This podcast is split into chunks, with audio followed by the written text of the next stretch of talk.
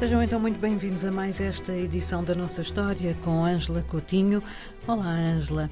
A que parte da África nos vai transportar hoje? Olá, Ana Paula. Hoje nós vamos falar uh, de um facto uh, de veras curioso, eu diria, uh, e que está relacionado com as relações entre o Reino do Congo e o Reino de Portugal no século XVI. Hum. E mais especificamente de documentos históricos que estão depositados aqui na Torre do Tombo, nos Arquivos Nacionais em Portugal, e que são as cartas que o rei Dom Afonso I do Congo escreveu eh, aos reis eh, Dom Manuel I e Dom João III de Portugal. Que nome tão português é esse, Dom Afonso I? Boa pergunta, Ana Paula. Na verdade, o nome dele era Mvemba Azinga. Eh, nasceu em 1456 e deu continuidade, digamos, a estas relações que tinham sido estabelecidas entre o seu pai e o Reino de Portugal. Por isso adotou esse nome eh, e o pai dele também eh, se chamou João I do Congo. Eles tornaram-se cristãos, não é? Uhum.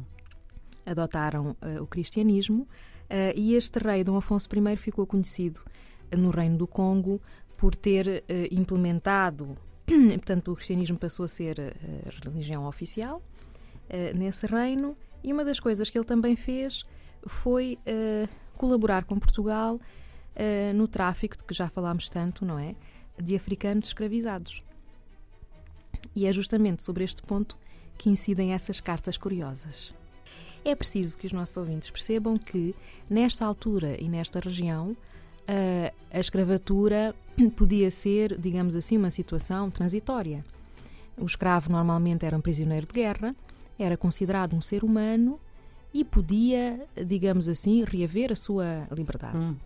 Uh, de modo que, a dada altura, o rei Dom Afonso I passou a considerar que esta venda, este comércio de escravos uh, do seu território através do Atlântico, não é? Passou a ser descontrolado ele achou que o, que o comércio se tornou descontrolado, considerou que havia abusos e nas cartas que ele escrevia aos reis de Portugal, ele disse coisas como, e aqui vou passar a citar: O nosso país está a ficar completamente despovoado e Vossa Alteza não deve concordar com isto. É nossa vontade que nestes reinos não haja comércio de escravos. Esta posição que ele marcou na altura não teve grandes consequências, até porque uh, ele não só, uh, digamos assim, estabeleceu ou intensificou uh, a colaboração com Portugal a este nível, a nível comercial, mas também a nível religioso.